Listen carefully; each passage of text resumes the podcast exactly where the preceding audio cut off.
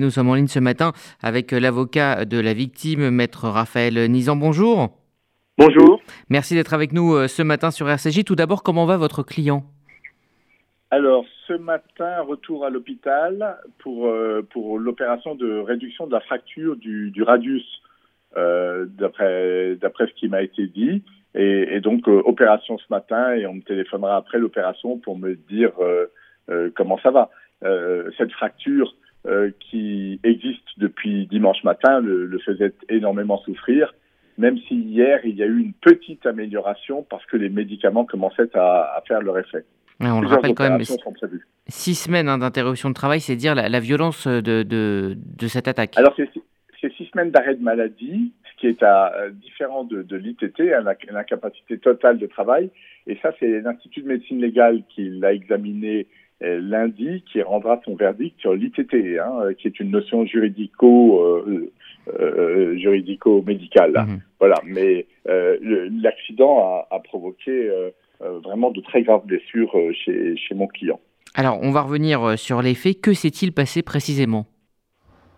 Alors, il circulait en, en, tenue de juif orthodoxe, vous l'avez dit dans, dans, votre introduction, et, et c'est important de le savoir parce que sinon on peut se dire oh ben euh, finalement, euh, c'est peut-être une altercation, une simple altercation entre cyclistes. Non, euh, c'est une histoire sans parole. lui, il est en pantalon noir, chemise blanche à manches longues, une grande barbe. Il dit avec beaucoup d'humour qu'il a au surplus une gueule de juif, hein. mais, il porte une kippa noire qui, certes, est cachée sous, son casque de vélo, et surtout, il a des petites euh, qui pendent le long de, de, chaque jambe de pantalon. Euh, il est vraiment identifiable, euh, je dirais comme une, comme une mouche dans une tasse de lait. On voit bien que c'est un juif euh, orthodoxe. Et il voit se positionner à côté de lui un, un jeune homme euh, très affûté, regarde, et le jeune homme le regarde immédiatement de façon très agressive. il est également sur un vélo. Euh, et là, il a senti que, que ça allait mal tourner. Alors, il a accéléré le rythme. Lui, il est sur la piste cyclable et sur le même trottoir, il y a un, trottoir piéton. Euh, L'agresseur a utilisé le trottoir piéton pour se maintenir à sa hauteur tout au long de, euh, de cette affaire. Il n'y a pas échange d'un mot, il n'y a pas d'altercation avant, il n'y a rien, il n'y a pas de non-respect du code de la route, rien de tout cela. L'autre le regarde méchamment et tout d'un coup, il se lance dans une course-poursuite. Lui, il essaye d'échapper et effectivement, à plusieurs reprises, euh, à deux reprises, il y parvient, et quelques 100 à 150 mètres plus loin, alors qu'il roule vite, il roule à environ 25 km heure, euh, à cette vitesse, eh bien l'autre se couche littéralement euh, sur lui et le fait chuter. Euh, vraiment, on va dire, délibérément. Et puis, il remonte sur son engin et il s'en va, sans autre forme de procès. Lui, il est immédiatement, le, monsieur, la victime, connaît d'énormes douleurs, se met à hurler, à pleurer, euh, une femme chirurgien euh, s'approche et dit vous avez une fracture du poignet euh, et a appelé immédiatement les, les, secours qui sont arrivés assez vite. Il a été transporté au, au CHU de, de Strasbourg euh, par les pompiers. Euh, et le CHU l'a pris en charge toute la journée, il a fait son, son arrêt de travail initial, il a eu les premiers soins et il a pu sortir vers le soir. Euh, dimanche soir. Dimanche soir, euh, et sa famille, ses amis m'ont contacté et je lui ai dit qu'il fallait immédiatement aller déposer plainte euh, pour, euh, pour l'agression antisémite.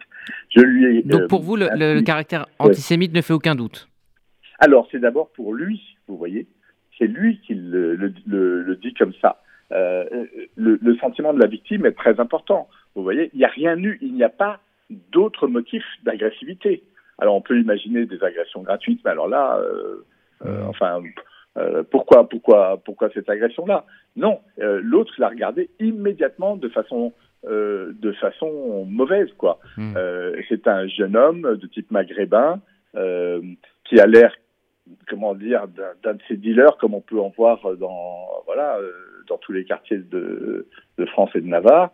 et immédiatement, on pense à, à la haine viscérale euh, de certaines populations, de certains mmh. types de populations par rapport, aux, par rapport aux juifs, et ce sont les juifs visible et qui, entre guillemets, trinque le, plus. Hein. Alors justement, vous avez été l'avocat de, de restaurateurs cachers il y a quelques mois, lorsqu'un livreur dans, votre ville a dit, je cite, ne pas vouloir livrer les juifs.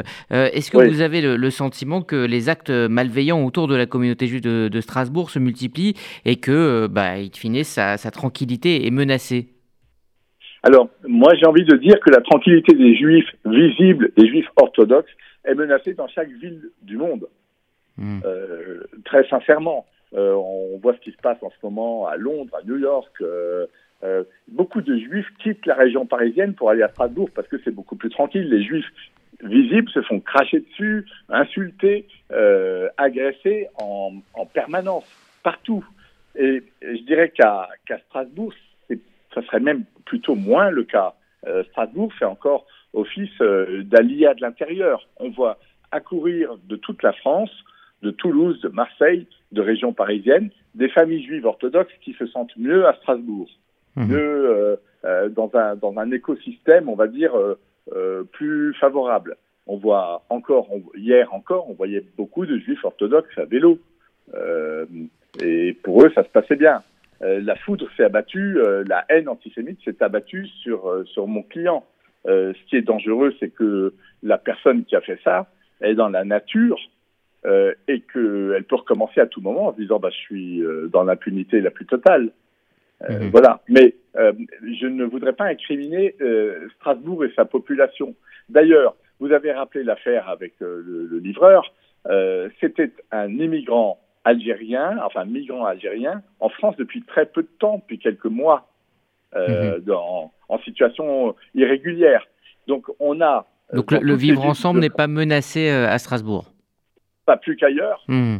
les migrants qui viennent de pays dont on a dont on a éradiqué toute trace juive, cela mhm. pour eux un juif visible est une véritable provocation. c'est le représentant d'Israël sur Terre. il a d'ailleurs été expulsé par, par la suite.